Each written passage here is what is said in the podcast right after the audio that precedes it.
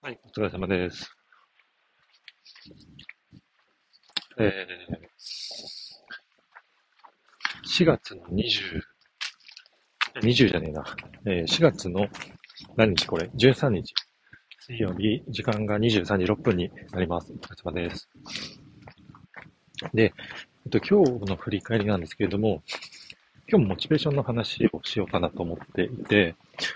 で、えっ、と、内容としては、えっ、と、昨日コミュニケーション、評価者上長とのコミュニケーションを、えー、まあ、担保するという話をしたんですけれども、今日はですね、何やったっけな。どう捉えるのかのどう捉えるのか、物事をどう捉えるのかっていうことの重要性について話していきたいなと思っていて、で、これはもうなんか結構、過去、何度かこれやっぱ重要だよねっていう話をした記憶はあるんですけれども、改めてこのモチベーションという枠の中で考えたときでも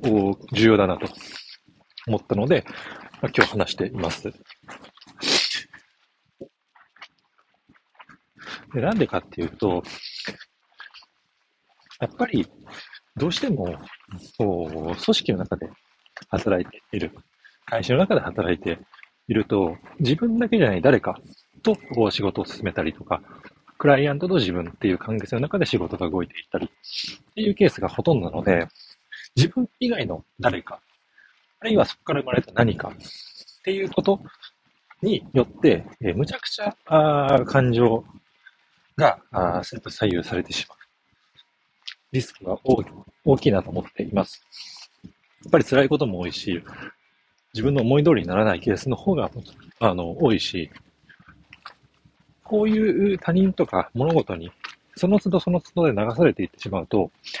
メンタルぐちゃぐちゃになると。モチベーションもクソもねえっていう状態になってしまいます。じゃあどうすればいいの？って話になった時に、それを避けるっていうことができないかなと思うので、それがあることを前提にしたときに、どう捉えるのかっていうことをあの変えるだけで、全然気持ちの、こう、アップダウンっていうのはやっぱなくなるかなと思いますし、うんと、いちいちそこに流されないで、まあ、済むんじゃないかなと思います。いわゆるネガティブな事象とか物事に対してポジティブ変換をしていくと、思考の中で。そういう話ですね。これかなりやっぱ大事だなと思って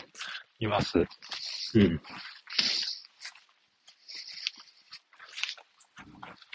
そうですね。はい。